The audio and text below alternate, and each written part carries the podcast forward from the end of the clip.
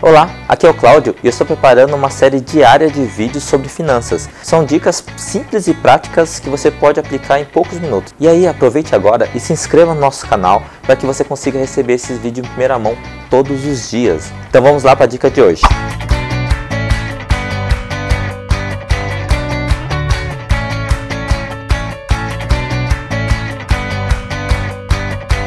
Como separar as contas da minha empresa com a da minha vida pessoal?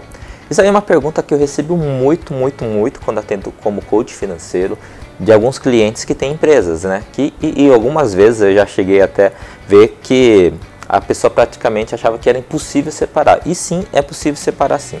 Aqui vai algumas dicas super simples que você pode começar a aplicar agora no seu dia a dia. A primeira, se você tiver duas contas correntes, uma conta pessoa física e uma, uma conta pessoa jurídica, já é um bom começo. Por quê?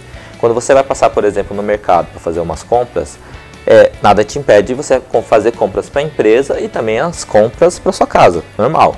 Só que na hora de fazer o pagamento, então você só separa. Primeiro você faz o pagamento com um cartão, por exemplo, o cartão da empresa, e depois você pode fazer o pagamento com a sua, um outro cartão, que é o cartão pessoal. O mesmo se aplica também a cartão de crédito. Pode ter cartão de crédito empresarial e também o cartão de crédito pessoal que acontece em alguns casos como autônomo ou profissional liberal que trabalha em casa. Né?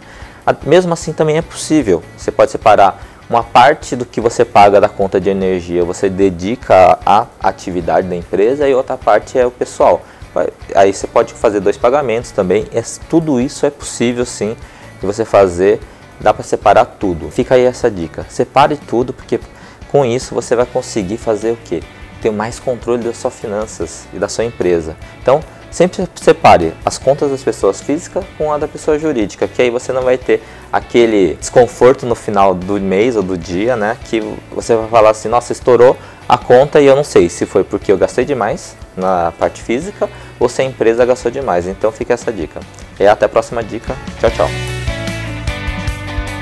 É isso aí. Que bom que você me acompanhou até aqui e eu espero que essa dica seja fundamental para a sua vida. E se você gosta desses temas de organização financeira e principalmente como manter a sua saúde financeira, me acompanhe no meu blog no blog.updefinanças.com.br que lá tem conteúdos exclusivos para você.